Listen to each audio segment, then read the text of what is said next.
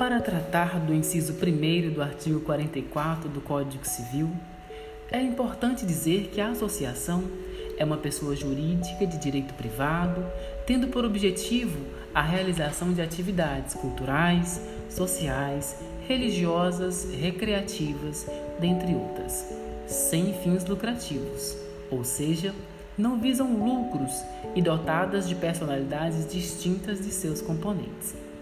Somente com a aquisição da personalidade jurídica, a associação passará a ser sujeito de direitos e obrigações. Em decorrência, cada um dos associados constituirá uma individualidade e a associação outra, tendo cada um seus bens, direitos e obrigações, sendo que há entre os associados direitos e obrigações recíprocas. Fique comigo para saber mais.